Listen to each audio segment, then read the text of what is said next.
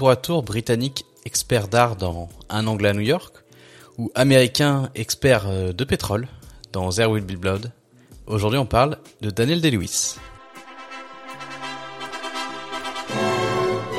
Pour le meilleur Pour le meilleur. et pour le pire. Pour le pire.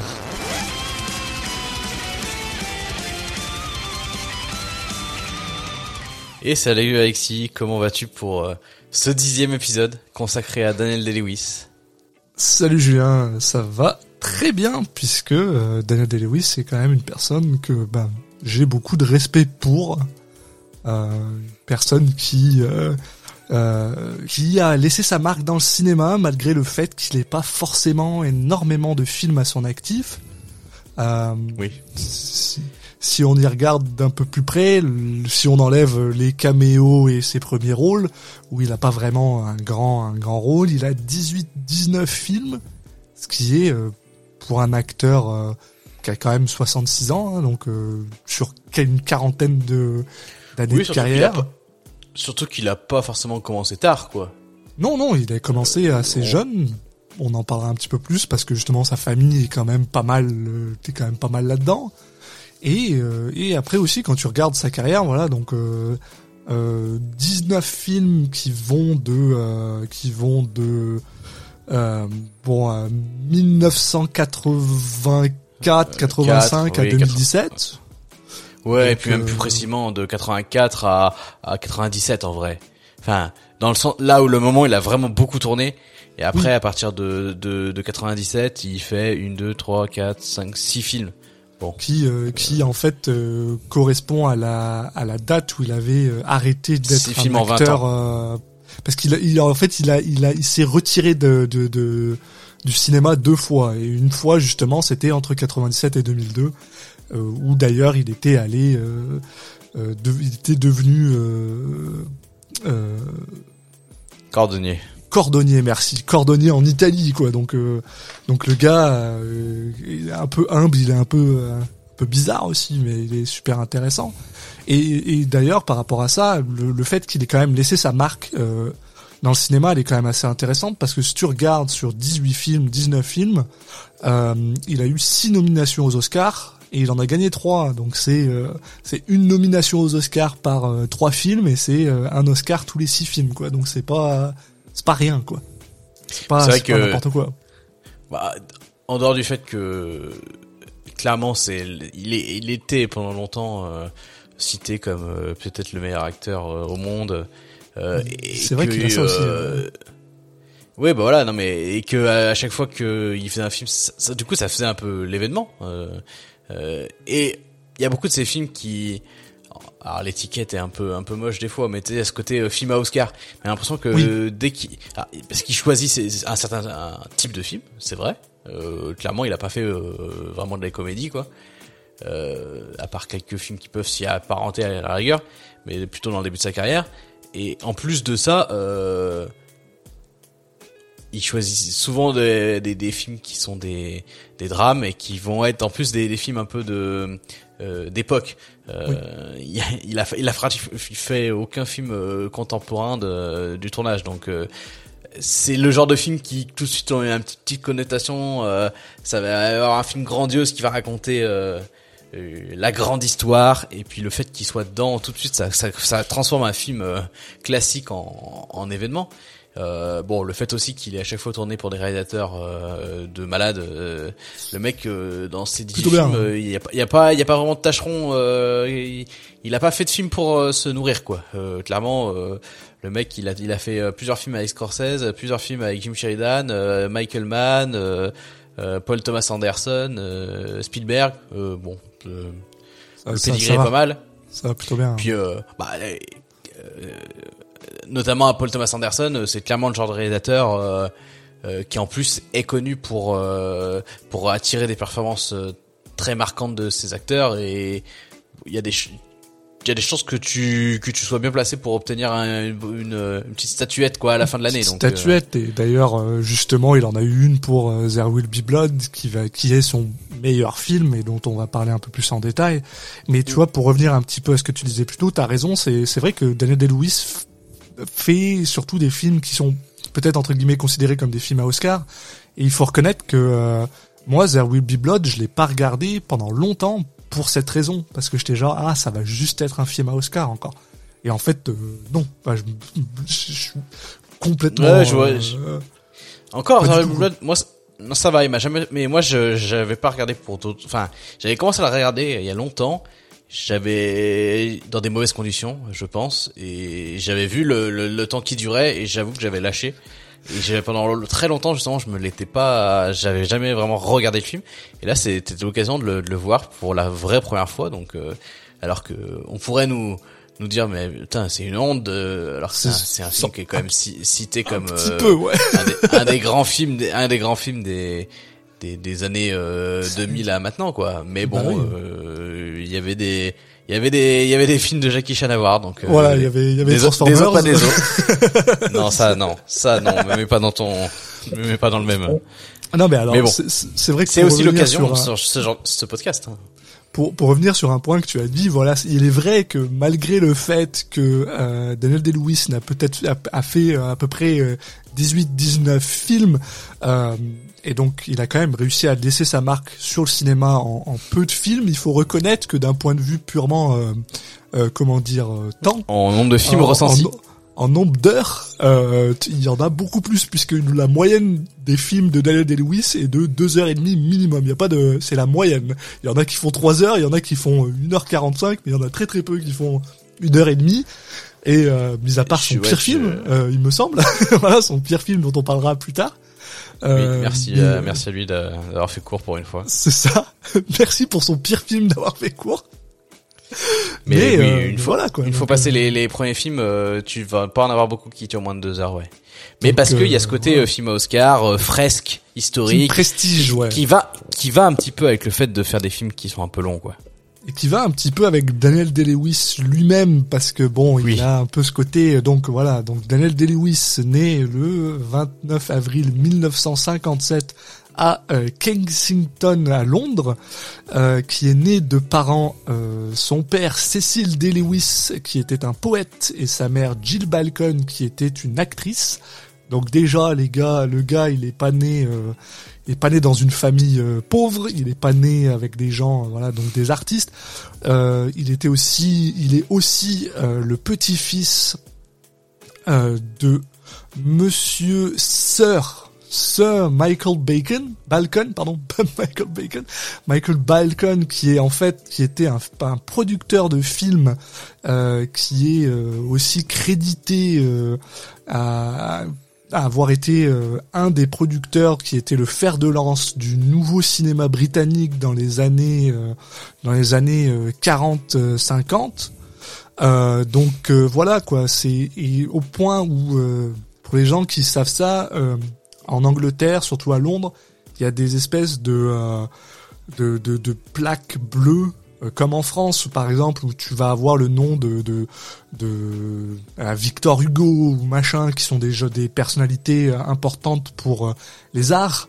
Et eh ben son père et son grand-père ont été deux personnes qui ont eu le droit à leur propre plaque quoi. Donc voilà monsieur monsieur est né donc dans une bah, dans une famille un petit peu aisée euh, euh, et euh, qui était directement dans, dans, dans l'art quoi. Donc voilà, avec un père avec un père poète et une mère actrice, c'est pas très difficile de comprendre pourquoi il s'est retrouvé à faire du théâtre et à et à jouer quoi.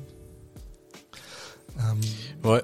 Ouais, puis du coup, bon, bon, pour passer rapidement sur, sur sa jeunesse, mais ce qu'on peut dire, c'est qu'il s'est retrouvé euh, d'ailleurs, c'est assez marrant. C'est euh, euh, il était un peu perdu quand même sur ce qu'il voulait faire dans la vie. a priori.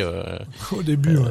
ouais. Il voulait devenir ébéniste et en fait, bon, il a été refusé. Là, il, est, il était toujours perdu et c'est apparemment en regardant la, en, en regardant Taxi Driver, en étant ébloui par le par la performance de Robert De Niro qui s'est dit bon ok je vais je vais être acteur alors c'est pas la première fois qu'il touchait à ça hein. il avait fait du théâtre euh, depuis assez jeune en fait, mais bon voilà, c'est a priori c'est ce qu'il a un peu euh, qu'il l'a un peu lancé parce que voilà, euh, en dehors de sa carrière de cinéma que tout le monde connaît, c'est d'abord un acteur de théâtre, même si son premier rôle au cinéma, il était, il avait 14 ans, il a, mais c'était une petite apparition dans un film, mais en fait, il a pas rejoué dans vraiment dans un film avant 11 ans plus tard. Donc de 75 à à 84, voilà, qui est le moment où il a vraiment eu un rôle important au cinéma, enfin important, un vrai rôle au cinéma, euh, il, il, fait il fait du théâtre, du théâtre, du théâtre, donc euh, il tourne beaucoup.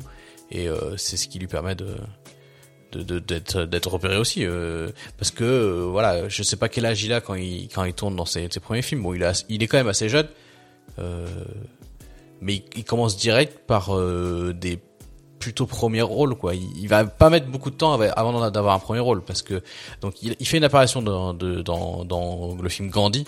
Alors, euh, euh, je voulais voir ce film depuis, le film depuis longtemps et, et du coup je l'ai regardé et à la fin je fais mais pourquoi il, il, il joue quel rôle en fait? Et parce qu'il joue un, un anglais qui insulte Gandhi. Ça dure 7 secondes. Voilà. Et j'étais bien content d'avoir regardé 3 heures de film pour ça donc euh, voilà. Je me suis sacrifié pour vous auditeurs mais ensuite il joue pour dans le, le Bounty où il, euh, où il joue pas un rôle principal mais dès son film d'après donc en 85 euh, My Beautiful Laundrette de Stephen Frears, il joue direct euh, un des deux rôles principaux. Premier rôle, euh, Et après, il va enchaîner les premiers rôles. Surtout, ce, qui est intéressant, comme c'est drôle, c'est il a un peu un, un, bridge un peu un peu amusant. C'est-à-dire que comme on dit, c'est une personne qui vient donc d'une famille un peu aisée, qui voulait euh, qui voulait être euh, ébéniste, qui a fini par être euh, cordonnier en Italie. Euh, c'est quelqu'un qui a un peu vécu dans les deux mondes.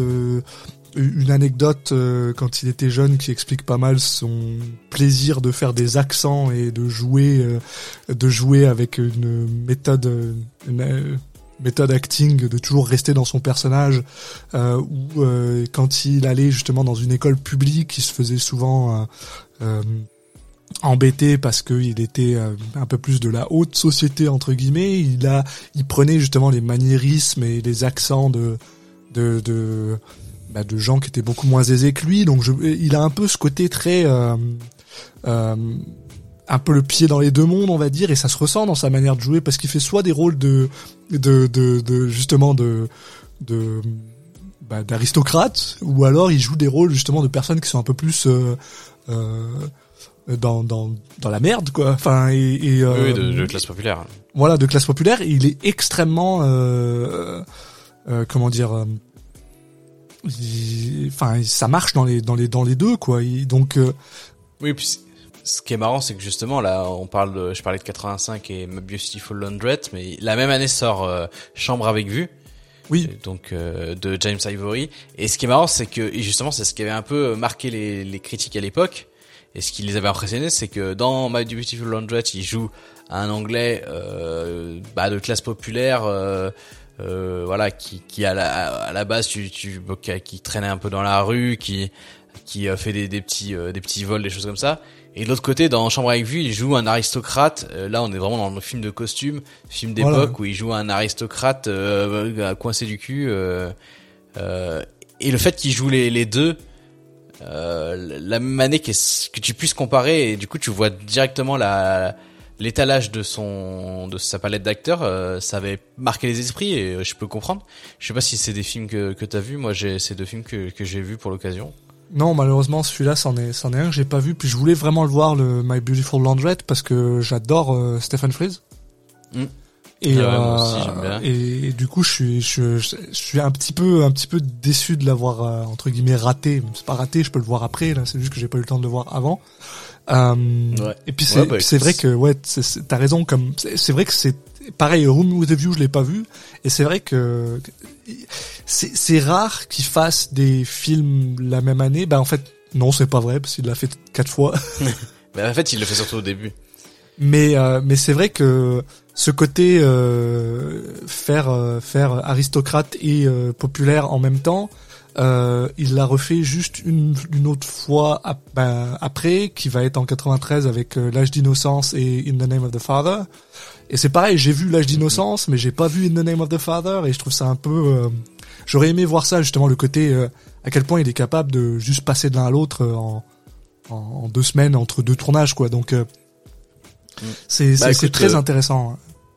Euh, My Beautiful Hundred, je pense que c'est un film qui est vraiment intéressant à voir. Ouais. Alors qui est une, qui, est un, qui, qui est le film qui ressemble à une plus, le plus à une comédie de toute sa carrière.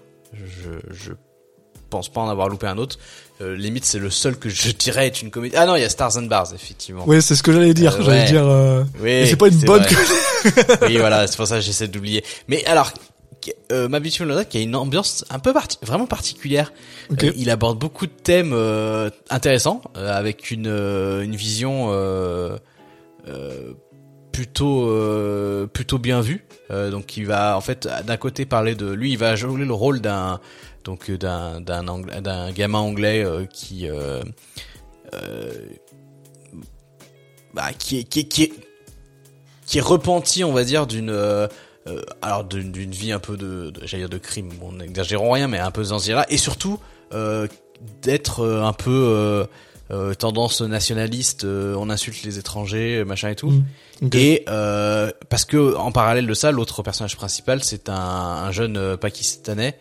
Euh, et ça va beaucoup nous, ça va beaucoup parler justement de la, la communauté pakistanaise, euh, avec à la fois un regard euh, critique et euh, pas- et pas euh, non plus, enfin et pas euh, critique pour rien, Et- Ouais. et, aussi euh, avec un, un regard bienveillant en parallèle. Qu'il y a- il y a un peu, ça va un peu dans tous les sens. Euh, ça va nous parler donc du coup de euh, à la fois de, de, de- de l'intégration un peu compliquée, puis aussi de le fait que en à, à cause de ça notamment, euh, il va y avoir des, des familles qui ont pas avoir des relations, qui peuvent avoir des relations tendues tellement ils sont omnibulés par le fait de, de, de réussir pour se sortir aussi de, de, de situations compliquées euh, et de la pauvreté, mais qui du coup ve- veulent absolument euh, euh, réussir, réussir, réussir à, à tout prix entre guillemets.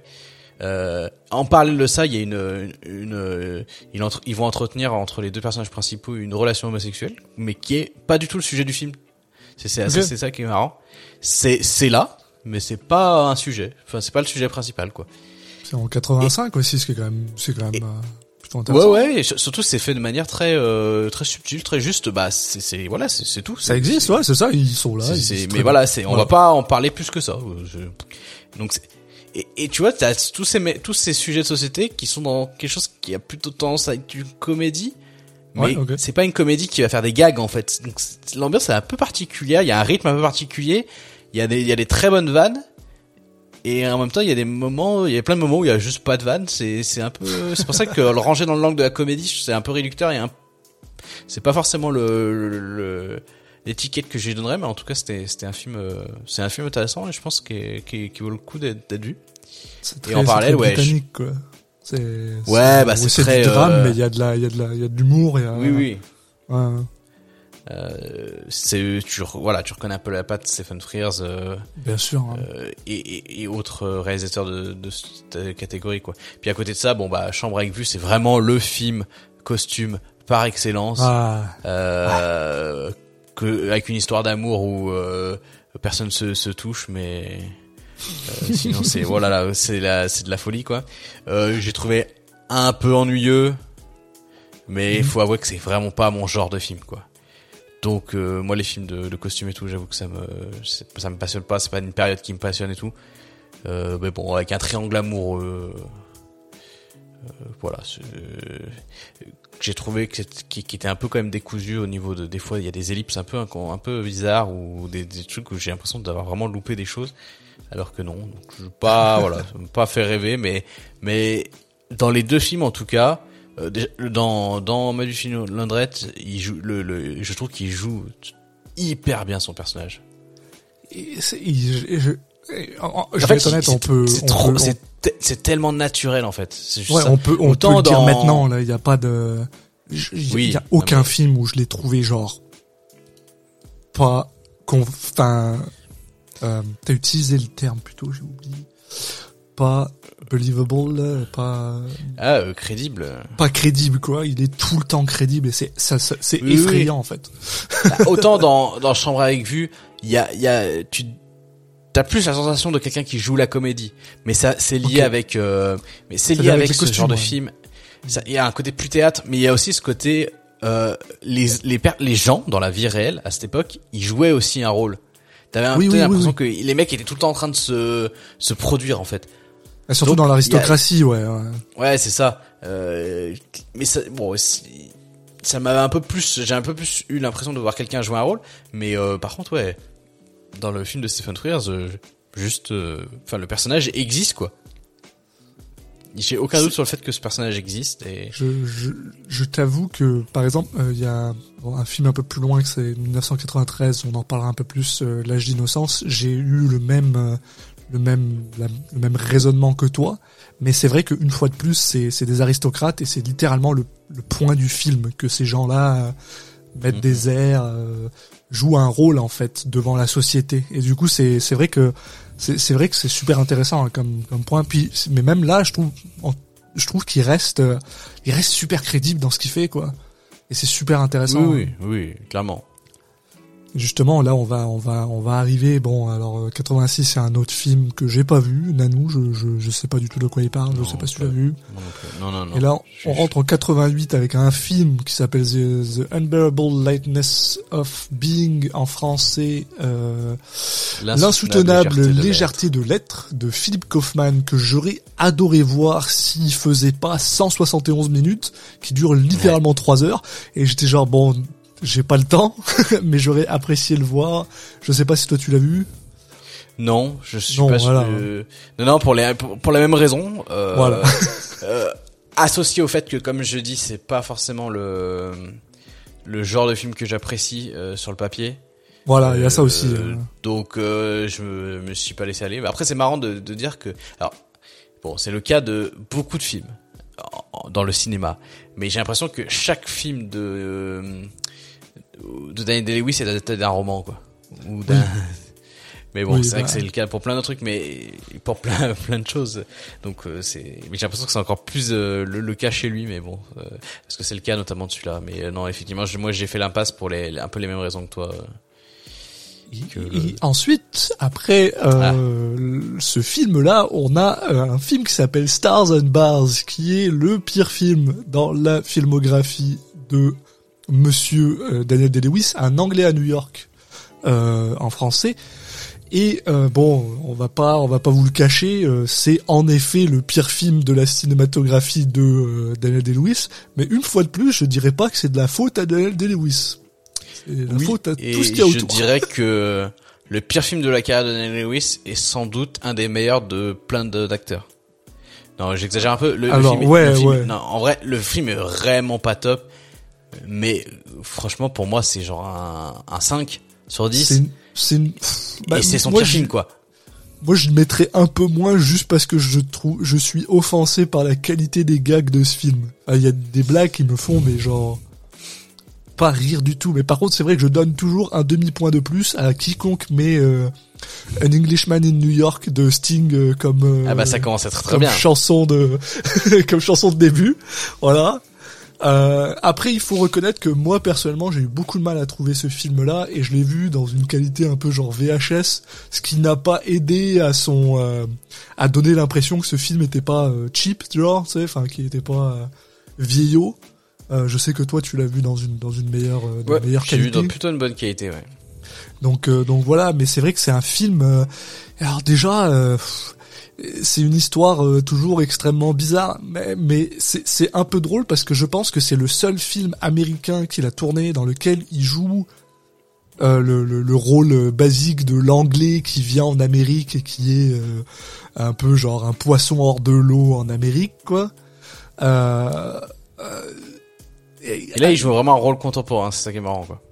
Il joue un, euh, t'as raison, je pense que c'est probablement le seul film qu'il a fait qui est contemporain du, voilà, c'est un film qui est sorti en 1988, ça se passe dans les années 80, 88, 90.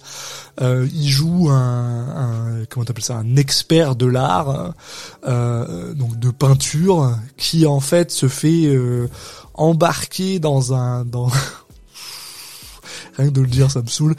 Euh, en gros, il y a une personne dans le sud des États-Unis, jouée par Harry Dean Stanton, qui est aussi crédible, mais qui force un peu dans son accent.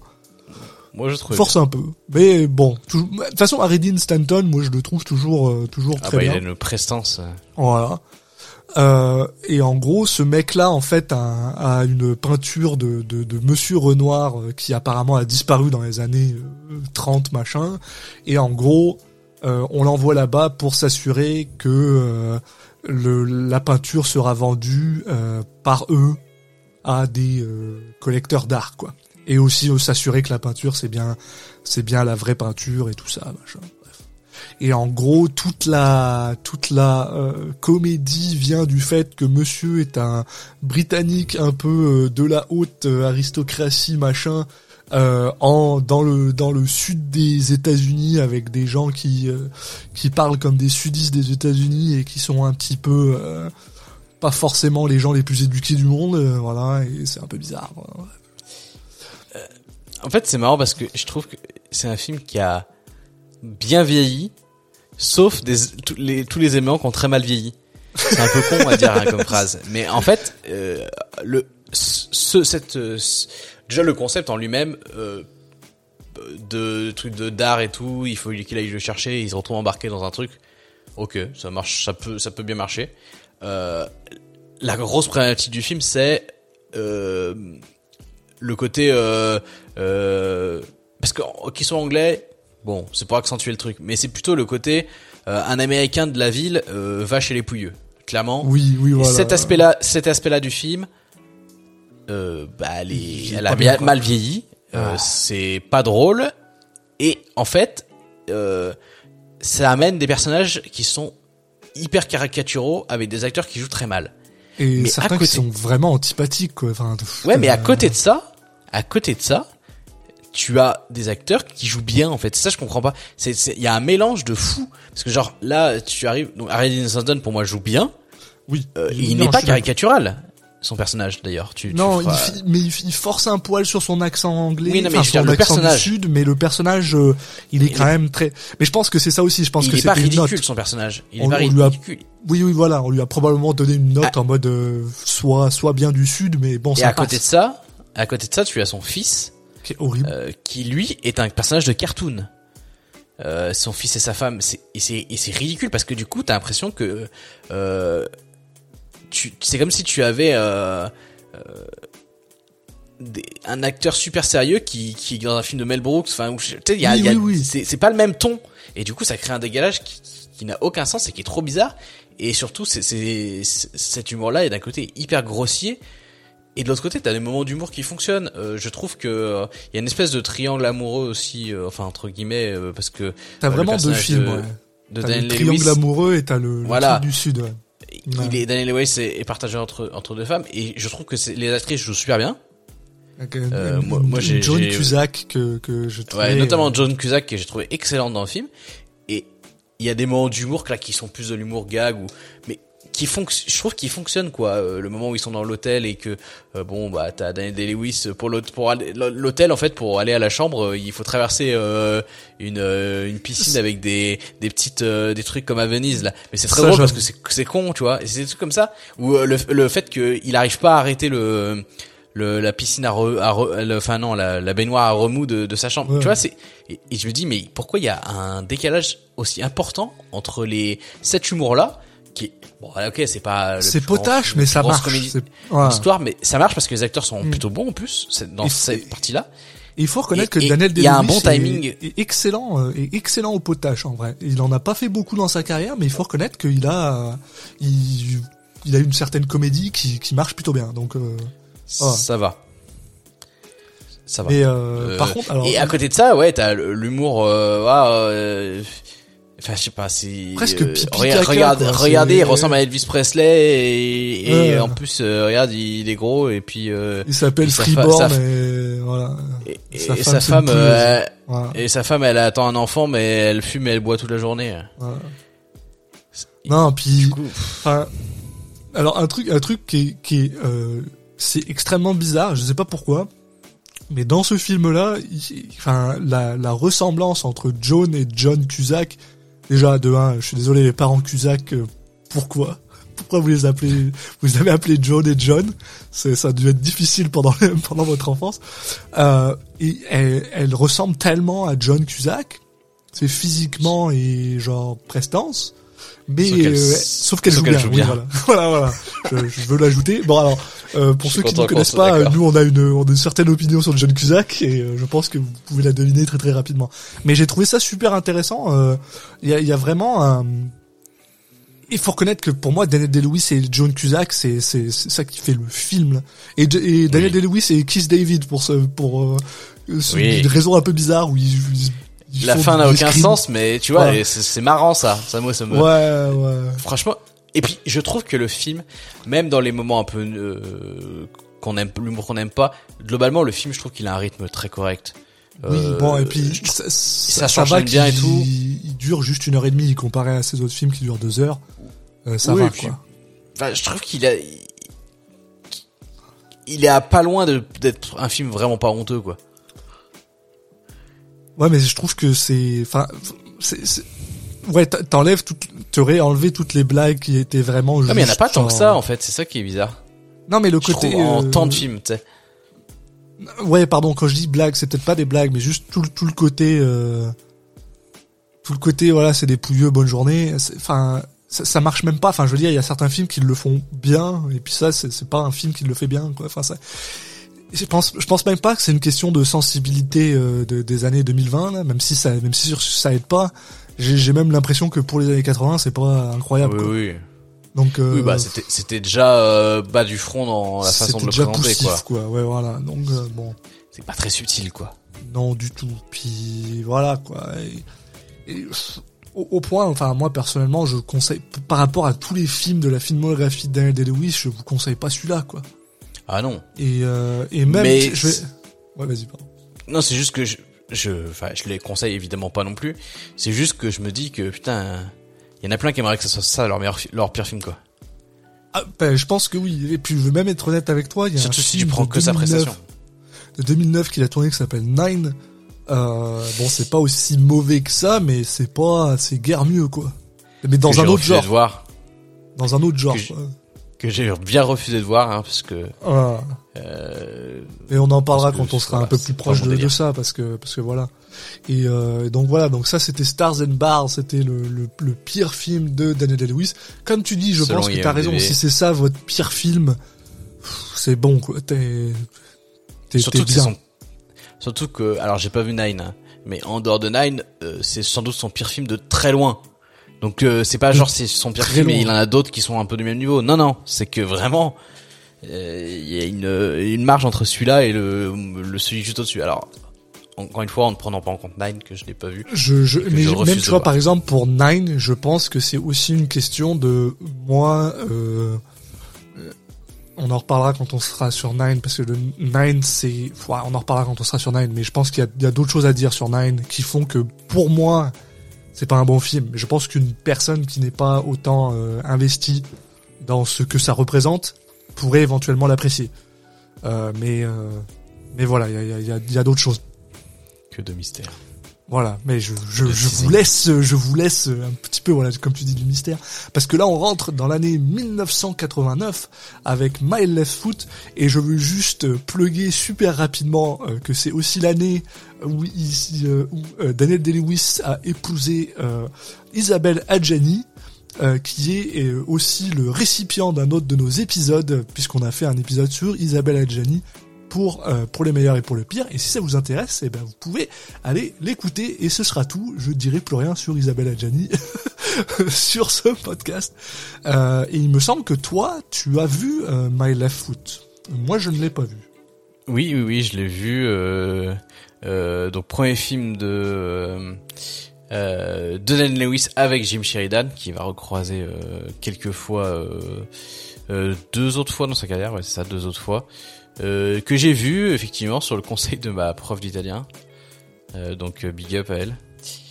euh, euh, qui rac- en fait qui est un film bio euh, c'est- un film biographique sur euh, sur le l'histoire de Christy Brown qui est un qui est un Irlandais un, un jeune Irlandais qui a été atteint très très tôt de, de paralysie euh, qui fait que il pouvait euh, en tout cas au début euh, vraiment plus bouger du tout pratiquement et surtout ne plus parler et qui a du coup euh, pendant longtemps euh, bah, on, on savait pas si si si ça l'avait bloqué dans ses capacités intellectuelles entre guillemets, enfin dans tout son développement en fait, et, et qui d'un coup s'est découvert une euh, une capacité euh, et une passion, j'imagine, pour la peinture et qui s'est mis à peindre en fait avec son pied gauche. Euh, tout le nom du film. Hein. euh, Et donc ça nous raconte sa vie, comment il va se faire une carrière, mais en fait ça va pas tant parler de ça que ça va parler aussi de des relations amoureuses avec sa famille, etc., euh, qui vont, euh, bah, vous en doutez, être un poil compliqués par son état de santé. Euh, au fur et à mesure de, de sa vie, il va pouvoir justement contrôler un petit peu mieux son corps et pouvoir s'exprimer par la parole. mais il restera quand même pas mal bloqué physiquement.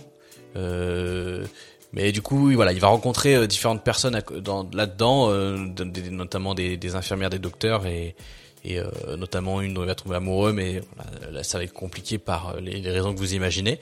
Donc ça va limite plus parler de ça que de vraiment de sa carrière artistique. Euh, ce qui limite un des défauts que je pourrais reprocher au film entre guillemets. Bon, c'est un angle en fait. C'est un angle qui a été choisi. C'est intéressant. C'est un film qui est qui est plutôt un bon film je trouve qu'il est il a un peu ce côté facile de on va faire une biographie sur un sur une personne qui a eu une, histoire vraiment tragique et qui euh, s'en est sorti euh, il est assez classique dans son dans construction et tout. Il y a quand même euh, au niveau du des performances d'acteurs quand même des, choses très intéressantes hein, évidemment j'aurais j'aurais pas craché à voir un peu plus de de dessins de lui de, de peinture parce que effectivement ça a l'air assez impressionnant ce qu'il fait. Euh, et euh, toujours moi j'ai toujours cette, cette impression un peu particulière quand il y a ce genre de film c'est de voir un, un, acteur valide jouer un personnage euh, non valide. Ouais ça c'est toujours un peu particulier. Il y a vraiment ce côté et puis c'est dur de pas penser à Tonnerre sur les tropiques quand même. Euh, ouais il y a, y a un peu ce côté-là. Euh, le côté, voilà. En plus, ça fait très film à Oscar, encore une fois. De, eh, tu, tu, fais bien de le dire puisque c'est aussi le premier film sur lequel il a reçu un Oscar euh, en tant que en tant qu'acteur. Donc euh, j'ai dû, c'est je sa performance, je la trouve compliquée à juger là-dedans. C'est dur de pas voir un acteur valide qui, qui, qui joue un handicap euh, et en même temps, euh, il joue bien. Euh, enfin, il joue bien, surtout dans la partie qui va plus se jouer sur l'expression de d'émotions et de des dialogues avec quand il y a des dialogues un peu houleux ou c'est plutôt là où je vais où, il va il va plutôt m'impressionner. Euh, je sais pas ce qu'il y avait en, en en concurrence avec lui cette année-là. Euh, qui, était le, qui était, les, quels étaient les autres acteurs, mais bon. C'est, c'est, c'est vrai, c'est vrai que c'est toujours un peu compliqué ce genre de choses-là.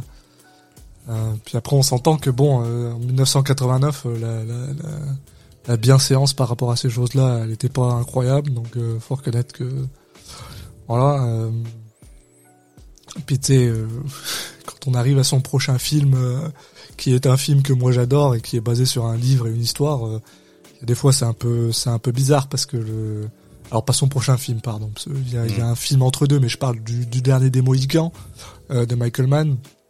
que moi, enfin, faut reconnaître, j'adore le film. Bon, j'ai un gros problème avec Michael Mann, mais j'adore le film. Il faut reconnaître et c'est basé sur un sur un sur un livre euh,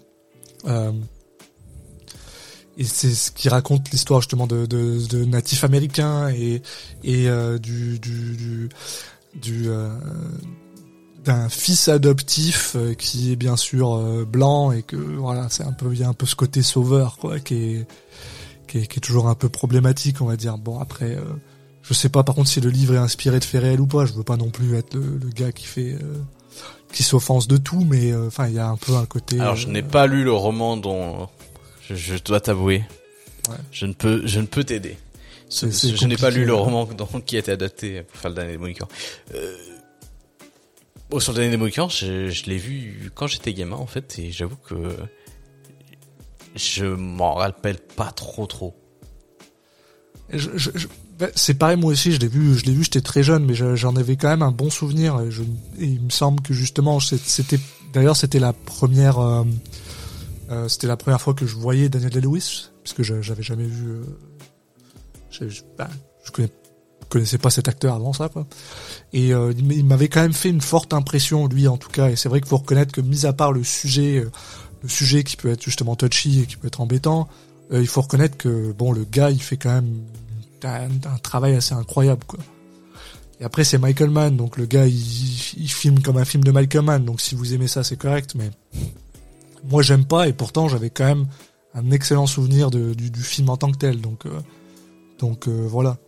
Après j'ai pas non plus envie de passer des, des, années dessus parce que comme on dit je l'ai pas revu pour euh, pour c'est difficile d'en reparler, mais il me semble que si vous êtes enfin si vous êtes correct avec ce genre de thème ou si vous êtes euh, comment dire prudent avec ce genre de thème, euh, ça peut être un, un, un, bon film euh, pour vous si c'est quelque chose qui vous intéresse. Quoi.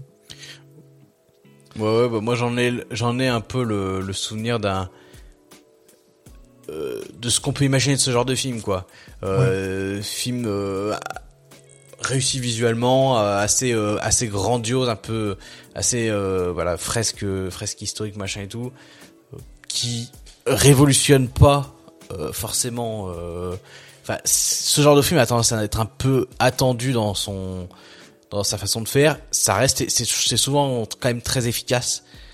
Mais euh, je me rappelle pas de que ça avait que ça m'avait marqué sur euh, sur un aspect euh, de réalisation ou de scénario euh, où je m'étais euh, posé des questions sur euh, sur la vie et que je m'étais euh, remis en question, je sais pas quoi, à, la suite du visionnage. Par contre, ah, c'était que c'était assez très efficace dans ce qui dans ce qu'il présentait. Quoi. Et donc là, on rentre en 93 où il a une fois de plus fait deux films qui sont justement, comme on disait plutôt, un film d'aristocrate avec un film d'Irlandais un peu plus populaire euh, que j'ai pas vu le In the Name of the Father, mais euh, L'âge d'innocence, je suis là, je vais en parler un petit peu parce que déjà, un, c'est un film de Martin Scorsese, un période peace euh, aristocrate de Martin Scorsese, un gars euh, qui est plus habitué à faire des films de crime et des trucs comme ça, qui qui essaye de faire un film sur sur les les les comment dire bah, l'aristocratie quoi, l'aristocratie new-yorkaise des années euh, 1870 euh, et d'ailleurs il le filme comme un film de gangster ce que je trouve absolument incroyable. Voilà il a vraiment les les, les codes et, et, son truc. Et puis c'est parce que c'était littéralement des gangsters à l'époque quoi.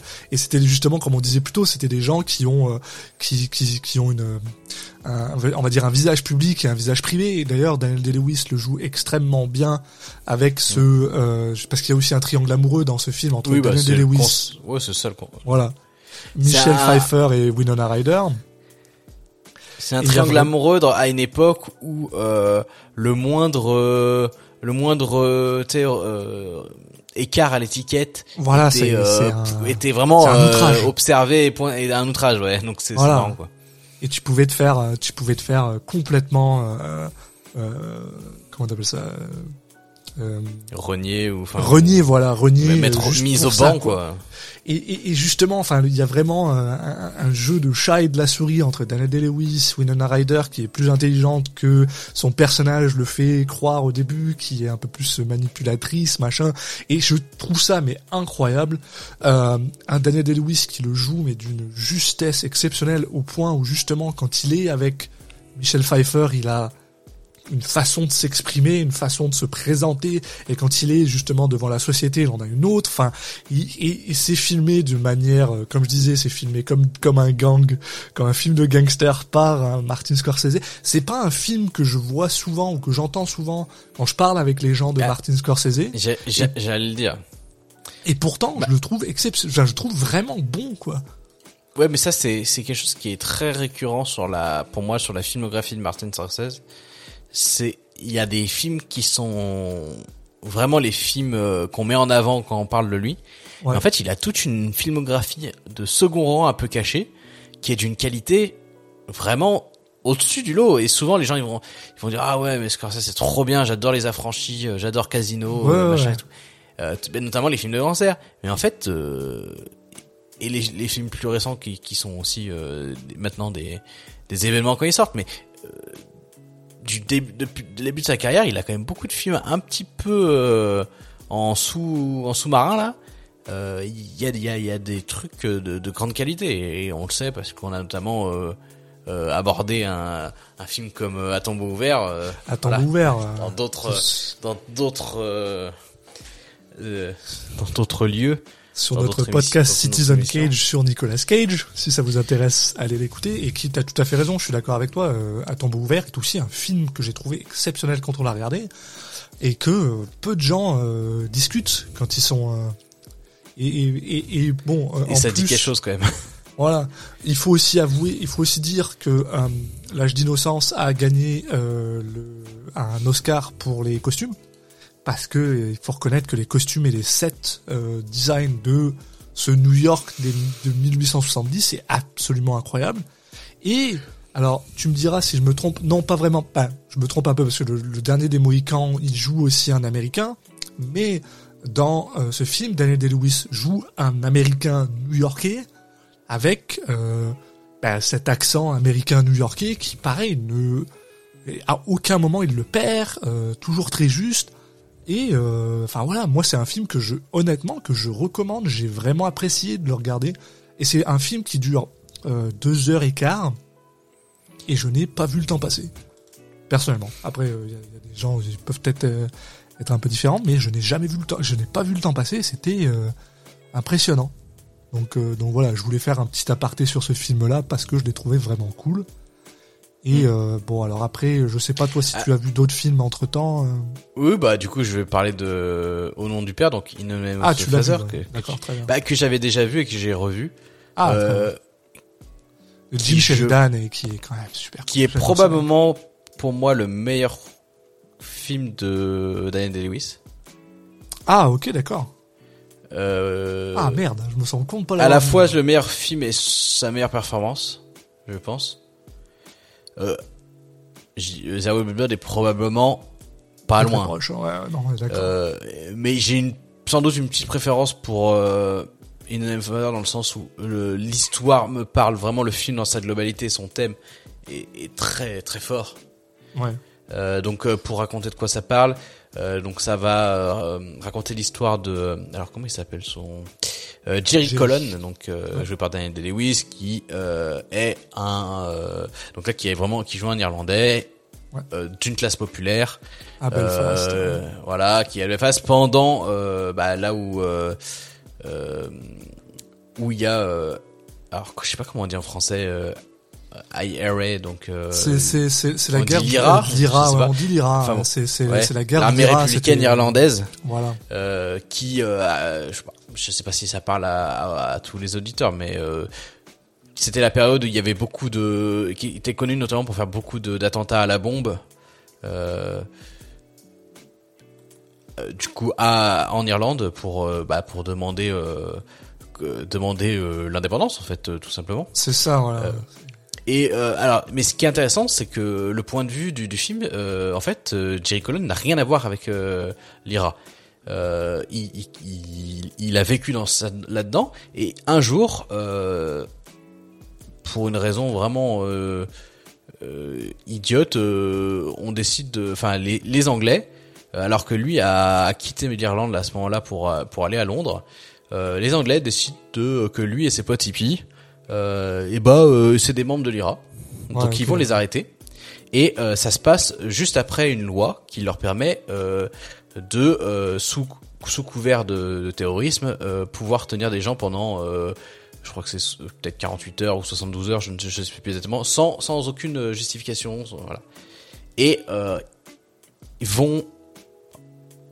Euh, je sais pas à quel point j'ai spoilé le film, c'est pas vraiment un spoil, mais euh, en gros, euh, Jerry et ses potes vont être accusés et condamnés à tort. Et on va suivre un petit peu euh, tout ça, comment ça se passe, comment ça c'est, comment euh, les, les les les Anglais euh, bah, trichent juste pour pour accuser des gens parce que ça les arrange, etc. comment, qu'est-ce qui va se passer derrière au niveau de la prison, etc. c'est une histoire de vrai, c'est une histoire vraie, ouais, ça c'est. Voilà, donc ça, il y a et puis il y a, y a une partie avec euh, Emma Thompson ensuite qui, qui, qui va jouer euh, une avocate qui va se, aider la famille, etc. Enfin bon. il faut ça c'est ça c'est euh, l'histoire qui est déjà ultra intéressante et forte, une histoire forte, hein, euh, histoire d'injustice et tout, ça, ça, prend rapidement au trip et et les acteurs et des scènes et enfin c'est c'est c'est troublant et vraiment ça te remue les tripes quand tu regardes le film. Et la prestation de Daniel Lewis dedans, elle est incroyable parce qu'en fait, il, il, est très, il joue un, c'est un gamin, c'est un gamin qui se retrouve euh, là-dedans. Mm. Euh, à la fois, on lui demande d'être un symbole de, de, résistance, alors que lui, il ne fait pas partie de la IRA. Il est juste, euh, c'est juste un mec paumé. C'est juste un, un, gars paumé qui s'est retrouvé à Londres parce qu'il il avait pas envie de bosser enfin tu vois il se retrouve avec des hippies à faire du squat à squatter dans un coin enfin, c'est un mec qui est complètement paumé et il se retrouve là il est obligé un peu de grandir d'un coup forcé par euh, ces événements là euh, il a son père qui qui a qui à la fois il déteste et il aime. Enfin c'est ça raconte tout ça dans une histoire l'histoire de la vie de ce mec à l'intérieur de la la grande histoire on va dire euh, un peu cliché hein, comme euh, formulation là ce que je viens de dire mais mais vraiment là c'est c'est ce qu'on ressent dans le film quoi. Euh, et le film gère bien euh, ces deux niveaux là il va à la fois te, te saupoudrer les choses sur euh, sur la le, le, entre film historique mais il oublie pas que bah, ces gens sont des êtres humains qui sont aussi intéressants quoi. Et la, la, la, chose que moi je trouve super intéressant avec ce film, et une des raisons pour lesquelles je voulais le voir et je suis vraiment embêté de pas l'avoir vu, c'est aussi, alors pour les gens qui sont pas forcément euh, qui connaissent pas forcément l'histoire et tout ça, l'IRA c'est pas si vieux que ça. Hein. C'est 1986. bah bon, l'IRA c'est vieux, mais les les conflits, les derniers conflits armés, ce genre de moment où il y avait des bombes qui explosaient de partout, c'est 1986. C'est en 2005 qu'ils déposent des armes.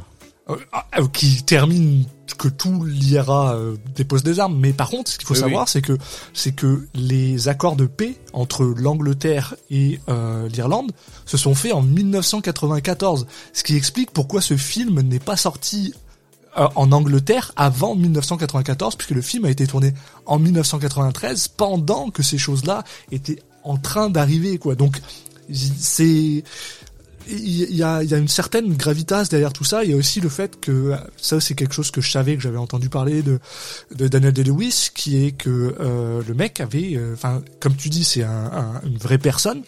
Donc il s'est, il s'est, euh, il s'est préparé en passant quelques jours dans une prison. il a perdu du poids. Enfin, tout un tas de choses. apparemment, pendant le film, il demandait à ce que les gens lui balancent des seaux d'eau dans la dans la gueule pour qu'ils genre pour qu'ils comprennent en fait c'était quoi ce genre de, de délire. Enfin, il, s'est vraiment euh, investi dans ce truc-là. Et d'ailleurs je pense même que c'est une des raisons pour laquelle il a demandé sa nationalité irlandaise. Parce que une fois que t'as alors le conflit euh, Irlande et Angleterre c'est un bordel, on va pas rentrer dedans, on n'est pas un, un, podcast de politique, mais il y a il y a il y a, y a vraiment euh, un poids en fait à ce film-là. Et, et, et, je suis d'autant plus embêté puisque un, autre de ses films qu'il a fait plus tard avec Jim Sheridan qui s'appelle The Boxer, qui est d'ailleurs le dernier film qu'il a fait avant qu'il arrête d'être un acteur, euh, a aussi cette, cette, ce poids et ce truc-là. Et J'irais même jusqu'à dire que moi, c'est mon deuxième film préféré après There Will Be Blood, donc au point où bah, Jim Sheridan, euh, ces films irlandais avec Daniel Lewis, c'est pas n'importe quoi apparemment. Donc si c'est quelque chose qui vous intéresse et que vous êtes, enfin, euh, In the Name of the Father, moi, je, enfin, je, vais probablement aller le voir après qu'on ait arrêté d'enregistrer parce que je suis, je sais pas, je, je, suis vraiment embêté de pas l'avoir vu là pour le coup parce que. Ouais, ouais, bon après, je, voilà, je pense que il, il mérite son étiquette, l'étiquette de grand film. Pour moi, c'est un grand film. Voilà. Euh, eh ben, ça veut pas dire que c'est un des meilleurs films de l'histoire, mais grand, c'est un grand film, voilà. quand on parle de Daniel Day-Lewis, c'est quand même pas, ça, veut- ça veut quand même dire quelque chose, quoi. Parce que Et grande film, performance euh, de lui et de franchement un peu tout, tout le monde dans le film, euh, notamment de Pete. euh, alors, je vais écorcher son nom, hein, euh, Pete Postlethwaite, ouais, ouais, euh, qui joue son père et qui est un super acteur. ah, j'adore ce mec. Ah, je vois de, très bien de quoi tu parles. bah, qui, qui euh, était dans le dernier des Mohicans. Ils ont d'ailleurs ils ont joué au théâtre ensemble aussi avec euh, Daniel Day-Lewis, donc c'est assez marrant. Qui a, qui a joué beaucoup de, de second rôle en fait, mais Mm. il est il est notamment ouais euh, ultra. C'est- euh, C'est un mec, si vous connaissez pas forcément son nom, vous avez tous vu ça, ça- Oui, vous sa savez tête. que c'est, vous allez juste voir une image, puis il est, il, est dans un, chier de film en fait, ce mec-là. Euh, puis et, euh, honnêtement, il c'est un gars que j'apprécie. Ouais. Et euh, bon, alors pour continuer avec notre ami euh, euh, Daniel Day-Lewis, justement, bon, il- 96, il sort un film que j'ai pas vu, je sais pas si tu l'as vu. non. Bon, et ensuite 97, The Boxer, le dernier film avant qu'il prenne sa retraite, qui est un autre film de Jim Sheridan et que moi je vous conseille mais incroyablement. Alors, euh, pour moi c'est drôle parce que comme tu disais, toi c'est un film, euh, In the Name of the Father, c'est un film qui te parlait énormément. Moi, The Boxer, c'est un film qui me parle énormément aussi pour la simple et bonne raison que euh, j'ai fait du kickboxing puis j'ai une affinité avec la boxe et Dedans, on a un Daniel Day-Lewis qui, déjà, le mec, euh, première minute, il est en prison, il boxe dans le vide. J'étais genre merde, le gars, il. Tu sais, il y a des gens des fois qui se disent qui pour pour ils vont tourner dans des films de boxe, donc ils apprennent à boxer, mais ils sont pas tant convaincants que ça. Lui, il est bon. là. C'est moi, j'étais super impressionné. Dedans, il y a aussi euh, Emily Watson et Brian Cox qui sont deux acteurs qui sont vraiment vraiment bons. Et en gros, ça raconte l'histoire de euh, Danny Flynn, qui était un membre, lui, cette fois-ci, de la IRA, qui s'est retrouvé en prison après euh, bah, pendant 14 ans euh, et qui finit par revenir en fait dans son dans bah, à Belfast. Et il y a une espèce de euh, de, de, comment dire de de prise de pouvoir entre euh, une personne qui est euh, le patron de l'IRA qui va justement entrer dans des, des comment on appelle ça des une négociation avec l'Angleterre pour justement arriver à, à la paix et un autre gars qui lui veut vraiment continuer à faire chier les Anglais parce que voilà et enfin bref il y a beaucoup de violence il y a beaucoup et tout ça est est euh, comment dire euh, centré autour de donc de ce gars-là qui décide en fait de réouvrir une gym de boxe dans la communauté pour redonner à la communauté.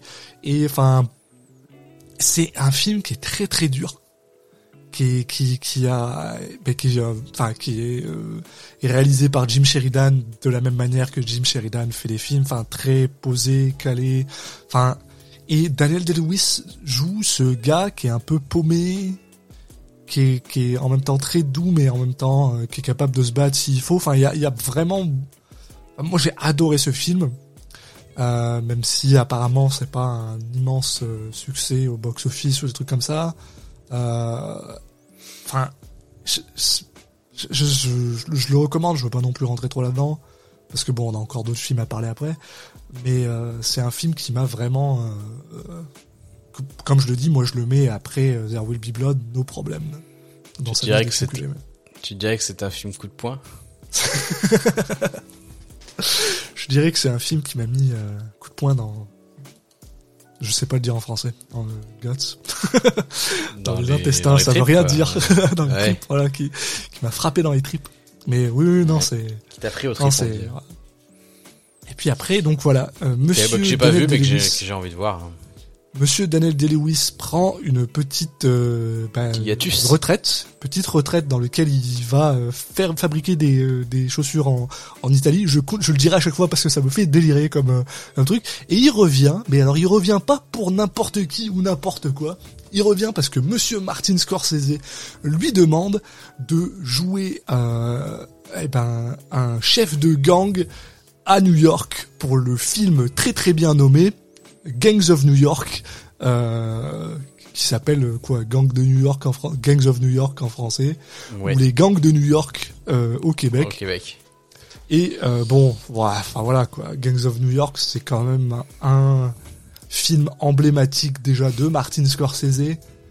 de euh, de Daniel Day-Lewis, de Leonardo DiCaprio. Enfin, c'est c'est quand même euh, pour les gens qui sont un minimum intéressés à ces trois personnes. euh, Vous avez vu probablement Gangs of New York, euh, qui est un film une fois de plus qui dure mais une deux heures quarante et que j'avais j'avais pas envie de le revoir parce que je savais qu'il allait prendre beaucoup de temps et en fait je l'ai revu et j'étais extrêmement content d'avoir revu parce que euh, je sais pas comment expliquer quand tu vas dans un film et que tu le regardes juste pour le regarder euh, des fois ça peut être long et quand y vas avec une euh, comment dire c'est un objectif très spécifique là le fait de juste observer Daniel Day-Lewis et sa et sa performance enfin je me suis fait je me suis fait énormément plaisir quoi euh, puis ça me fait toujours plaisir de à quel point j'oublie qu'il y a Liam Neeson pendant 15 minutes. euh, et je suis très content parce que je l'aime bien, Liam Neeson. voilà. Euh, ouais, Gangs of moi c'est un film que j'aime bien, mais que j'ai pas une un vraiment d'accroche en vrai. Ouais. Euh, je je le trouve un petit peu, enfin, tu sais, la son image et tout, je la trouve un peu trop comédie musicale. Je sais pas comment, tu sais. Si tu mets pas le son, pour moi, ça ressemble à une. Je, je pourrais croire que c'est une comédie musicale je dans le suis sens où tu sais c'est pas euh, c'est pas c'est pas sombre c'est pas euh, j'ai l'impression que tout est propre les les personnages sont sont j'ai l'impression que les, les personnages sont habillés avec des costumes quoi Il y a, il y a ce, y a ce côté un peu théâtral. ouais ouais il y a ça et ce côté un petit peu euh, je- c'est pas un film euh, qui a essayé d'être réaliste euh, je sais pas c'est un peu je trouve qu'il a une ambiance un peu particulière et que moi j'ai jamais trop réussi à accrocher de ouf. J'aime bien mais je voilà sans plus quoi. Comme un comme un bon divertissement. Ce qui fera sans doute se, euh, se lever euh, certaines personnes mais ouais je lui attribue toujours un peu ce, ce positionnement un peu un peu particulier. Donc voilà j'ai pas forcément grand chose de plus à en dire euh, je l'ai pas revu depuis un petit moment euh, peut-être que ça serait un peu différent mais là j'avais revu quand même quelques images et tout quand même j'ai toujours ce truc qui est- ça me fait toujours ça me donne toujours cette impression quoi Non, non, mais c'est alors je, je, te- je suis 100% d'accord avec toi. C'est difficile de. Il y a ce côté théâtre. Il y a ce côté théâtre qui est très très clair, mais par contre il y a une performance euh, par tout le monde qui est exceptionnelle. oui ça je suis d'accord Euh, les, les- et- les acteurs et- s'amuser en fait aussi Voilà. Et il faut reconnaître que euh, je sais pas comment dire, mais bon, moi j'ai une sensibilité à ce genre de truc euh, théâtral qui va bien. Et par contre, un Daniel Day-Lewis, euh, euh, je pense que c'est le film où Daniel Day-Lewis me fait le plus peur. Mais vraiment, genre, tu sais, son, son personnage, Hmm. parce qu'il a toujours ce, ce petit sourire en coin qui est extrêmement menaçant. Il a ce côté qui, enfin, je, c'est assez, enfin, j'ai eu beaucoup de plaisir à le revoir. Et je pense que s- les personnes qui sont intéressées à ce genre de film-là, bah, vont euh, pas plutôt conseiller quoi. C'est un bon film de Scorsese pour être honnête. quoi. Après, Oui, c'est sûr oui, que si oui. vous avez un peu ce problème de, ça vous embête quand ça a l'air d'être un peu théâtral, bah c'est sûr que c'est peut-être pas pour vous. Mais quoi. il a, il a cette grosse qualité de faire que que presque trois heures de film paraissent euh, pas très long, pas si long que C'est ça. assez Ça, incroyable. ça c'est ça c'est vrai que c'est c'est une qualité quoi. C'est comme euh, un, un Tarantino est capable de ça aussi. euh. une, une qualité qui est partagée par euh, un film dont Daniel Day-Lewis a tourné en 2007, qui est reconnu comme étant son meilleur film et qui s'appelle There Will Be Blood de Paul Thomas Anderson, avec donc Daniel Day-Lewis et Paul Dano, euh, qui est sorti donc en 2007, comme on l'a dit, et que euh, pour moi c'est très difficile de, enfin, des fois, des fois, il y a des donc un film pour lequel il a aussi reçu un Oscar. Et c'est vrai que des fois, c'est difficile de, je sais pas comment expliquer. Tu sais, euh, surtout quand t'as pas vu tous les films et bon, comme toi tu disais, il y a In the Name of the Father qui apparemment est un peu au-dessus. Il y a des fois tu dis bon, est-ce que j'ai raté un film, euh, peut-être une, une pépite euh, perdue euh, qui qui fait que euh, euh, il y a mieux? C'est quand même difficile pour pour le coup. Euh, ce- There Will Be Blood pour moi. Euh, cette performance de, de Daniel Day-Lewis, elle est mais incroyable quoi. Euh, il joue le rôle donc de Daniel Plainview sur euh, trois décades, donc en 1989, en 1911 et en 1927. Euh, et il joue le rôle d'un gars qui est en fait un, un prospecteur de, de, d'argent à l'époque, euh, donc dans les années 1889, qui finit par trouver du pétrole. Euh, euh, au point où il Oui, finit par avoir... Oui, oui, on passe un peu vite, assez rapidement. Euh, dans lequel son, euh, son associé de l'époque se, se, se meurt, se noie ou se fait... euh, se fait- je sais même plus, il se fait ramasser quoi, en gros, euh, par une pierre ou je sais pas quoi, et il meurt. Et donc, Oui. ce gars, Daniel Plainview, se retrouve à élever le fils de euh, de, de son associé gars, qui, ouais. est, euh, qui est euh, bah, qui est euh, Qui est Oh. décédé. qui est décédé, voilà. Et euh, on le on le retrouve en fait euh, dans le futur à la tête d'une comment dire d'un conglomérat euh, où il achète en fait des terrains pour euh, les exploiter à propos de de, de pétrole. Et euh, enfin c'est toute une histoire sur 30 ans enfin que je trouve mais extrêmement bien filmée par un Paul Thomas Anderson qui bien honnêtement je pense est au lui au, au mieux de sa forme euh, parce que enfin je sais pas euh, j'adore j'adore euh, Paul Thomas Anderson mais je pense que c'est probablement un de ses meilleurs films. Euh, même si j'ai jamais vu The Master encore et ça j'avoue que j'aimerais voir The Master et je pense que c'est un de ses meilleurs films. Oui, Après, je suis pas sûr qu'il ait de mauvais films. donc déjà de un. Euh, avec un mais avec un Daniel Day-Lewis qui moi comme je dis le gars c'est c'est Dutch dans dans dans Red Dead Redemption sauf qu'il a un plan cette fois-ci qu'il le suit et que ça marche et un Paul Dano qui est mais effrayant qui me qui me qui me fait stresser au possible euh, Ah, Daniel Day-Lewis Qui- est, peu, est effrayant aussi, à certains moments. Ah, Daniel Day-Lewis, oui, oui, oui. Mais alors, comme je dis, il est moins effrayant pour moi que dans euh, que dans Gangs of New York, mais il est effrayant. Il est calculateur au possible. euh, et, et tu sais pas vraiment euh, Ouais. ce qu'il dit est vrai ou pas, parce qu'il y a des moments où il gueule sur son fils en mode ouais, je t'utilisais comme étant un- un- une face euh, sympathique euh, pour euh, pour acheter du pétrole machin, mais en même temps tu sais que c'est pas tout à fait vrai. Enfin, il y a y a un peu de vérité, mais il y en a pas a pas que ça. Enfin, c'est c'est c'est c'est impressionnant un, un gars qui a de la tchatch, qui est prêt à à comment dire à, écraser euh, les gens qui sont qui, qui ont pas d'argent parce que en leur promettant euh, un petit peu d'argent justement mais mais pas tant que ça. Enfin un vrai euh, un vrai champion du, du, du capitalisme quoi. Ce qui ce qui est ce qui est effrayant ouais.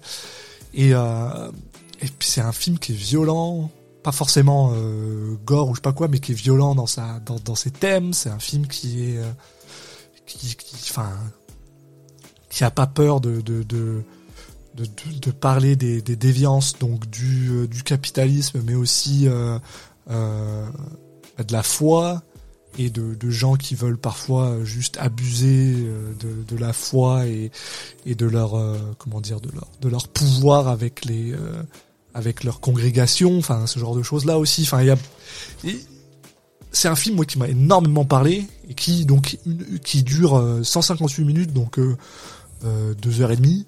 C'est pareil c'est un film qui passe mais comme ça quoi. En tout cas pour moi. Après je sais pas euh, c'est quoi ton avis euh, là-dessus euh, Julien? Euh, ouais, du coup, moi, c'est un film que, je disais que j'ai, j'avais commencé à regarder il y a très longtemps, que j'avais un peu lâché, que ça fait des, des, des, des années, des années, des décennies même, euh, que, mine de rien, que, que je me dis, bon, euh, falloir le regarder ce film un jour quand même. ouais Euh, surtout que je suis très très fan de Paul Thomas Anderson, donc euh, donc euh, voilà, ce film a, a tout pour me plaire. Euh, C'était l'occasion euh, de, ça y est, euh, enfin me me forcer entre guillemets, je, je faut pas exagérer, mais euh, il faut se mettre dans le mood quand même pour regarder un film euh, un peu long comme ça, avec euh, euh, puis c'est pas euh, c'est pas euh, deux heures d'action quoi, c'est bon. Je trouve que le enfin le film est très bien, voilà, euh, pas trop de doute là-dessus. Mais euh, moi, en fait, ce qui va m'intéresser dans le film, euh, l'histoire en elle-même, je trouve qu'elle est intéressante, mais c'est pas vraiment ce qui m'a trop intéressé dans, dans, dans le film. Euh, même d'ailleurs, je, je pense que Paul Thomas Anderson n'est pas si intéressé que ça par raconter l'histoire en elle-même. Dans euh, quand je dis histoire, c'est vraiment le euh, le truc, la trame un peu classique de oui, oui. De, de ce- cette personne qui va euh, bah, c'est un peu un, un, un, destin, je sais pas moi, à la, à la Scarface, c'était le côté euh, euh, rise and down quoi, euh, qui va euh, avoir du succès avant de, de, de, de chuter de, de, différentes manières. moi, ce qui va m'intéresser dans le film, et j'ai l'impression que c'est là-dessus que Paul Thomas Anderson ça, ça, ça, appuie sa caméra, et c'est aussi pour ça qu'on a qu'on a des, des, des prix qui ont été gagnés, c'est que c'est des études de personnages en fait c'est euh, on a deux deux personnages enfin même trois on va dire euh, donc Daniel Lewis et les deux rôles joués par Paul Dano. Ouais, Paul Dano joue deux rôles. et tu l'as bien dit hein, de toute façon euh, ces deux ces deux acteurs là euh, c'est eux qui font le film. Enfin il y a il y a très peu d'acteurs en dehors d'eux en fait. Tous les autres sont vraiment relégués directement à, à, à un trois à un niveau c'est pas du second rôle c'est du troisième rôle hein, ouais pratiquement hein. pratiquement ouais et le, le, le film a la, des grosses qualités, la, la grosse qualité d'avoir des justement cette étude de personnages qui est super intéressante avec des personnages qui sont vraiment pas euh, pas noirs ou blancs euh, et qui vont changer. Tu, tu vas avoir un regard sur eux qui va changer au fur et à mesure du film. Euh, le personnage de Daniel Lewis ne t'est pas spécialement antipathique à un moment au début du film et puis euh, bon euh, il, il, va le devenir par différentes actions euh, voilà plus ou moins euh, dans la première temps tu vas juste te dire bon oui bon bah c'est voilà c'est juste il est pas méchant tant que ça, mais bon, c'est juste qu'il veut absolument devenir riche. Puis après, tu tu, tu comprends que qu'il a des problèmes, ouais. Qu'il a des voilà, qu'il a des problèmes enfouis en lui. Euh, qui, qui dépasse ce simple cadre-là. Euh, exact. Et, et, à côté de ça, je trouvais en fait limite que les, le, ce qui était vraiment le plus intéressant, c'était euh, euh, tout ce qui était lié à la, à la religion avec ce, ce personnage de, euh, c'est Ellie, c'est ça? C'est Eli, ouais, Eli euh, qui est euh, le, le, le, prêtre de, de la congrégation euh, de là. Qui est plus, ouais, qui, qui au final est plus euh, gourou. Il se voit plus en gourou de secte. C'est ça. Euh, que de que qu'un prêtre classique. Et, et en fait tout ça se va notamment exploser dans la fin du film. Enfin dans la la dernière mois, partie du film où, où tu vas voir ce c'est c'est la la les rapports de force entre les différents personnages qui va pas euh, qui va continuellement euh, s'inverser ouais. euh, et, et en fait avec des personnages qui vont se faire du mal euh, l'un l'un à l'autre de manière très psychologique et voilà ce rapport de force qui va partir d'un sens puis dans l'autre de manière extrême à chaque fois et c'est ces moments là qui sont des moments de de, de pure bah, de pur jeu d'acteur et de pure performance d'acteur en fait. Et, et, pour moi, c'est là où le film euh, où est le plus intéressant, là où il y a la la, la moelle quoi. Et, et tout ce qui est euh, le contexte en fait qui est qui a posé, euh, c'est pas forcément les moments qui vont le plus m'intéresser. Après, ils, ils aident à, à, créer cette mise en tension quand même. Euh, mais il y a des moments que je trouve un, un peu plus, enfin, le temps, je l'ai un peu senti à certains moments. Ouais. Okay.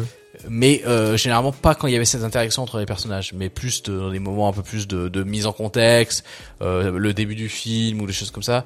Après, euh, à des, vraiment à des très, à, à, des moments assez courts hein, que je, mais je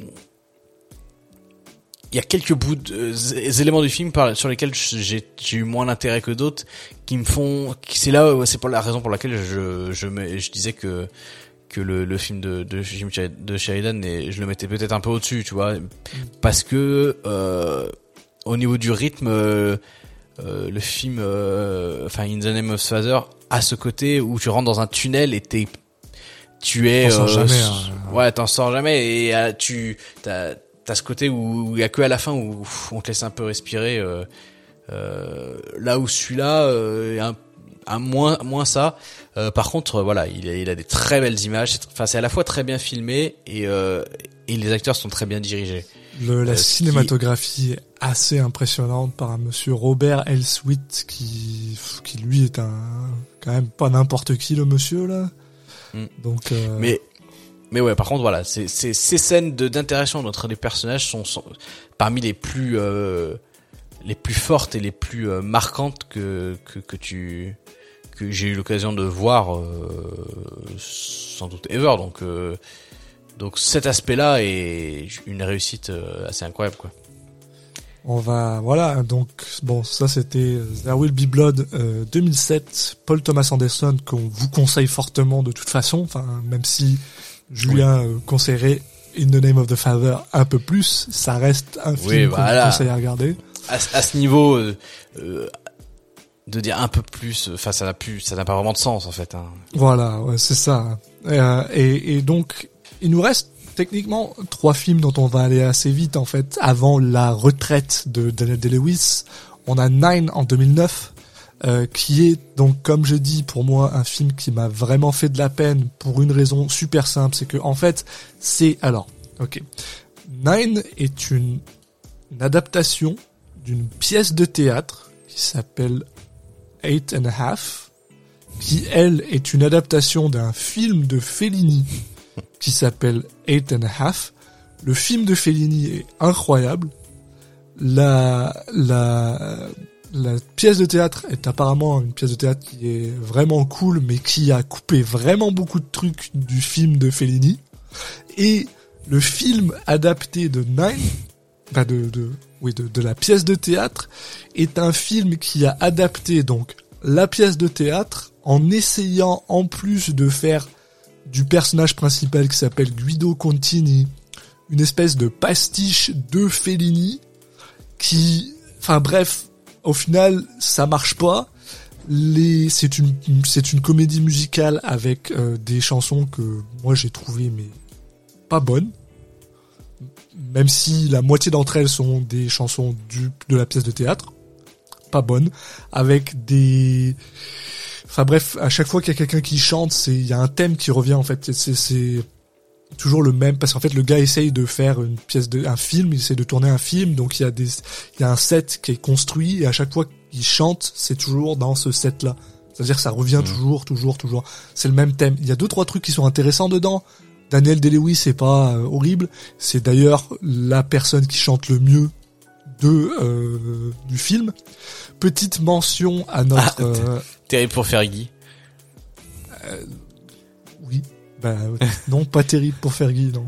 bref, petite petite mention à Penelope Cruz qui est dans le film et sur lequel on a fait un épisode aussi de PMPP il y a pas si longtemps que ça. Une autre mention pour Marion Cotillard, j'irai pas plus loin mais c'est pas une bonne mention. Voilà. Euh, et euh, enfin bref, c'est c'est un foutoir en fait. Et c'est ça le problème. Pour moi, c'est un immense foutoir, ce qui le mettrait presque euh, au même niveau que Stars and Bars, mais pas pour la même chose.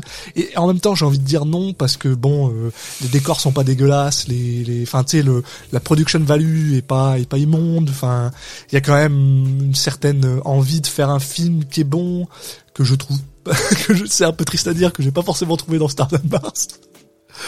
mais euh, mais voilà, enfin donc donc euh, Nine, moi c'est un film que je vous conseille pas personnellement. Ensuite, en 2012, on a le troisième film sur lequel euh, Daniel Day-Lewis a reçu un, euh, Oscar qui s'appelle euh, Lincoln, où il joue une personne qui est pas très très connue, qui s'appelle Abraham Lincoln pendant la, la, guerre de sécession aux États-Unis, qui sincèrement plutôt bon film réalisé par Steven Spielberg. Moi j'ai trouvé ça intéressant, même s'il y a un petit peu trop de sentimentalisme et que je suis pas très, euh, je suis pas l'homme le plus patriote des États-Unis du monde de toute façon. Donc voilà. Euh, je sais pas si toi tu l'avais vu euh, au final ou pas. Euh, je, alors Nine et Lincoln, c'est deux films que je n'ai pas vu et que j'ai pas envie de voir. Non mais. Je, je, en fait, Lincoln, je, je, je dis pas, j'ai pas le doute sur le fait que ce soit un film euh, sympa mais j'ai l'impression que ça c'est un film qui qui se veut être hyper classique et qui va être hyper classique. Et j'avoue que flemme de de de, de de, de, me taper euh, je sais plus combien de temps il dure mais sans doute beaucoup trop longtemps. Euh, voilà. Après c'est pas un film qui me donne très envie. Après Lincoln n'est pas mauvais oui, oui, mais c'est ce que je dis. Franchement, j'ai aucun doute sur le fait qu'il soit pas spécialement, qu'il soit pas mauvais. Mais c'est pas le, c'est pas, j'ai pas une envie de, de ce genre de cinéma là, tu vois. Tout à fait, c'est correct. Et donc, on arrive en 2017 avec le dernier film de Daniel Day-Lewis qui euh, rejoint euh, son ami Paul Thomas Anderson euh, pour un film qui s'appelle Phantom Thread et qui alors alors pour une fois est un film qui ne dure que deux heures c'est pas si mal. Dans lequel Daniel Day-Lewis joue euh, un, un designer de mode des années euh, 50 euh, de la haute, un peu euh, bah, qui se la pète pas mal, beaucoup même. Original.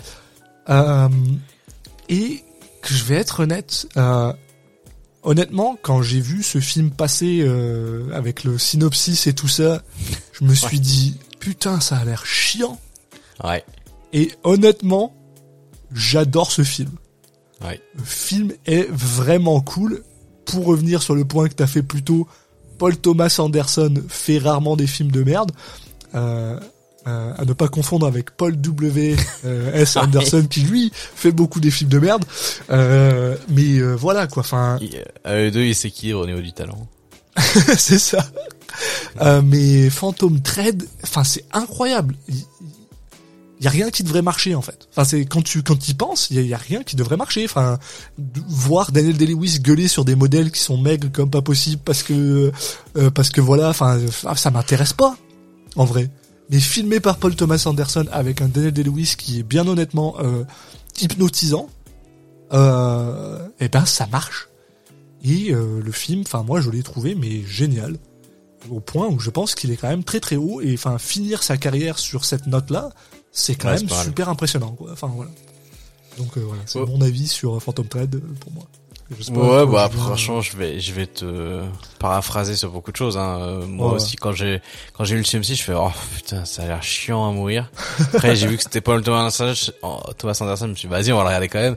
Et en fait, le, le film est captivant, quoi. Il t'accroche sur rien.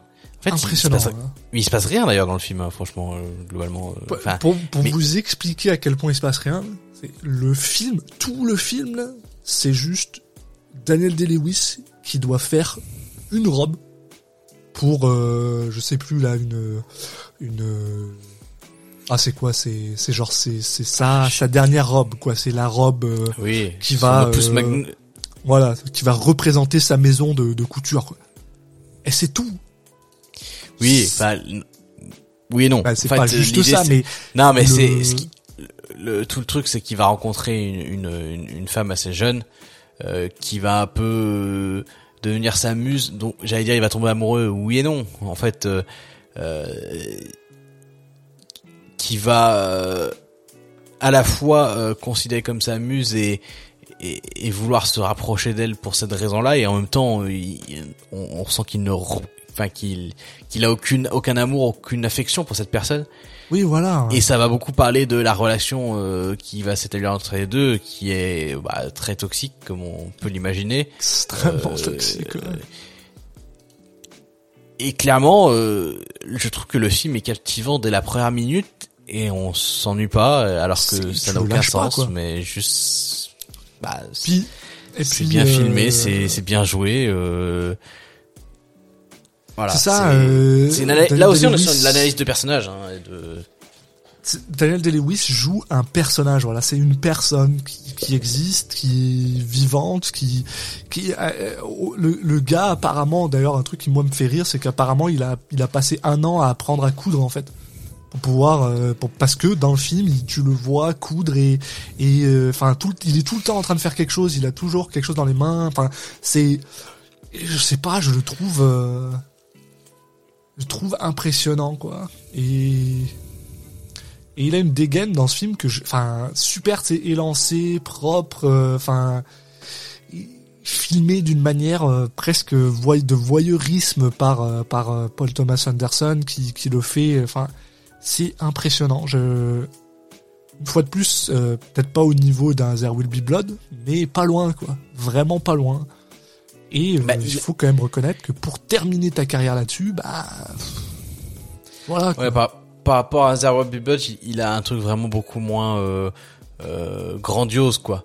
Oui, oui, oui, à la fois dans dans dans la façon de, de enfin pas façon la façon de filmer mais parce que c'est très très bien filmé mais dans les décors alors, c'est un film qui est très renfermé en fait et il se passe j'ai l'impression qu'il y a rien qui se passe à l'extérieur c'est toujours euh, tout se passe toujours à l'intérieur Il y a, il y a trois sets, quoi. Il y a son appart, Ouais, il y a ça, une maison dans la, la forêt. et- là-dessus et même dans dans dans l'ex en fait tous les les, les personnages se il y a une espèce de guerre de personnalité entre les deux personnages mais qui se fait euh, de manière euh, très subtile quoi. Il y a pas d'explosion, il y a pas de gens qui se crient dessus, c'est il y a une espèce de guerre psychologique mais du coup qui qui est à peine visible qui Ouais, ouais. mais, mais du coup tu, tu toi, en tant que spectateur, t'as l'impression que tu dois encore plus te concentrer sur le film pour voir tout ça, et c'est ce qui fait que tu que tu rentres dedans et que que, que- enfin c'est un film sur lequel moi je, me suis retrouvé à être hyper concentré en fait. Ouais, non, c'est vrai, et, c'est ça le truc, c'est, enfin, c'est, puis je pense que c'est la force d'un acteur comme Daniel Day-Lewis et d'un mec comme euh, comme Paul Thomas Anderson, c'est le côté à quel point il te, il t'embarque dans des choses que, c'est pas intéressant. Enfin, je suis désolé. Enfin, moi, je suis la première personne. Une des raisons pour laquelle je voulais pas voir There Will Be Blood, c'est parce que, mais j'en ai rien à foutre, moi, du de de, gars qui découvrent du euh, du pétrole. euh, C'est, enfin, pour moi, c'est la, chose la plus horrible de la planète.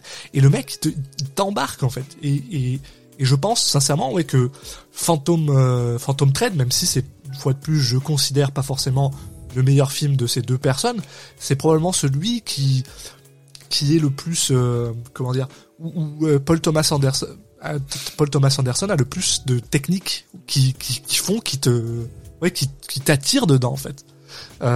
Et c'est assez drôle parce que je serais pas capable de vous dire qu'est-ce qui fait que ce film est entre guillemets moins bon que qu'un Will Be Blood. Peut-être que c'est juste un sens, comme tu disais plus tôt, le fait que c'est moins spectaculaire. Il y a un sens du spectacle qui est moindre. Et du coup, peut-être que c'est ça qui joue dans la balance avec euh, There Will Be Blood. Mais ça reste un film qui. Il y a beaucoup de gens qui qui tueraient pour avoir non seulement ce film dans leur filmographie, mais en plus pour terminer là-dessus, quoi. Enfin, C'est un film qui est moins ambitieux, on va dire ça, dans dans sa forme et tout et de- à l'échelle notamment de de la carrière de Paul Thomas Anderson. Euh, il- c'est un film qui est un peu plus minimaliste, un petit peu plus voilà, euh, un peu moins ambitieux là-dessus quoi. Euh, à noter que on l'a pas on l'a pas cité mais euh, Vicky euh, Creeps, Creeps, je sais pas exactement comment on dit son nom, euh, est, vraiment excellente aussi. Hein. Alors, franchement, tous les acteurs sont excellents. euh, on va se répéter, mais euh, c'est souvent le cas d'un film de Paul Thomas Anderson. Mais euh, mais voilà, euh, le, le duo fonctionne euh, magnifiquement bien. Et euh, une fois de plus, euh, euh, comment dire, il a été nominé pour pour ça, mais il n'a pas gagné l'Oscar, malheureusement. Et c'est c'est très c'est très drôle parce que donc voilà, il, il Daniel Day-Lewis a terminé ce film-là. Euh, juste avant de sortir le film, il a apparemment euh, décidé que bah, il allait euh, arrêter d'être un acteur. Et la raison, c'est que il, bah, savait pas trop. C'est juste qu'il était content en fait, que ça y est, euh, ça lui a. Pour lui, c'était une évidence que ça y est, c'est bon, sa carrière était finie. Euh, et bon, bah c'est voilà, c'est tout à fait normal. Mais une fois de plus, il y a des gens comme Paul Thomas Anderson qui espèrent espèrent que euh, c'est juste une pause et qu'il reviendra parce que voilà, c'est un acteur qui apparemment est incroyable à, travailler avec, qui a euh, et qui a en plus juste envie de d'acter. Nous on, on a fait un podcast sur Nicolas Cage et il y a ce côté, euh, lui il veut juste faire du cinéma pour faire du cinéma. Daniel Day-Lewis c'est un peu la même chose mais de l'autre côté, c'est l'autre côté de la pièce, pas genre ah je veux faire du cinéma, je vais juste travailler, travailler, travailler.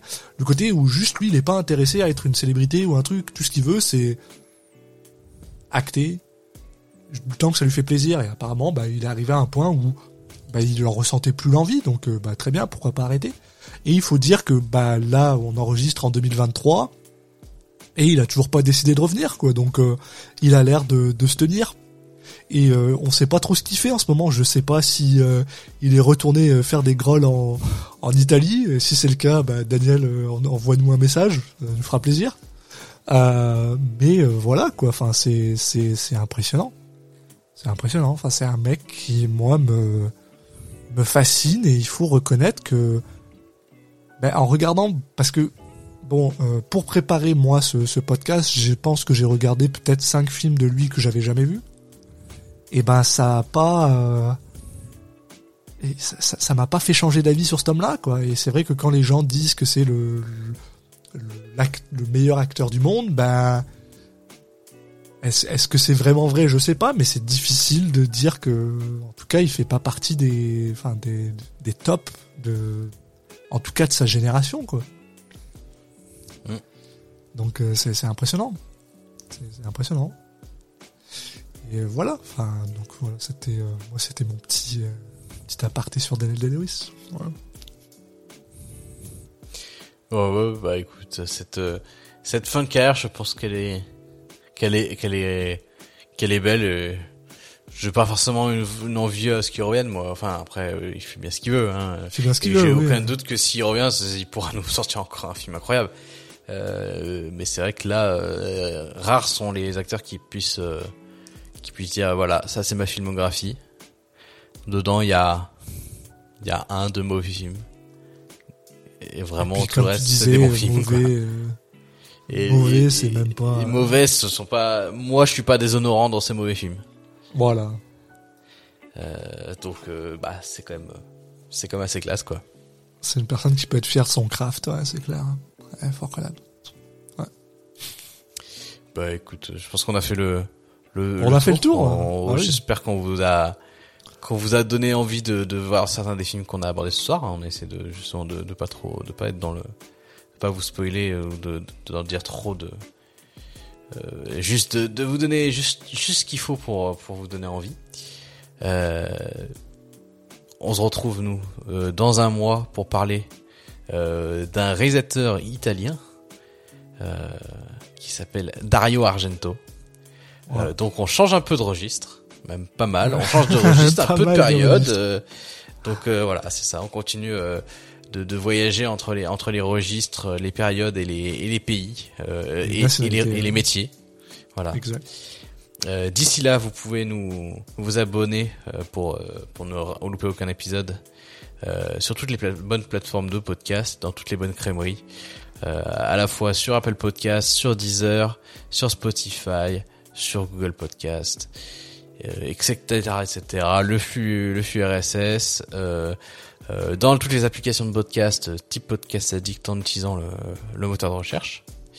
Et puis vous pouvez nous suivre sur nos différents réseaux sociaux, donc c'est facile, hein, c'est partout le, le même. C'est at pmpp underscore pod euh, sur euh, sur Twitter, sur Instagram, sur Facebook, voilà, euh, pour être tenu au courant à la fois de, des sorties des prochains épisodes et puis euh, si s'il y a d'autres choses qui se trament, voilà.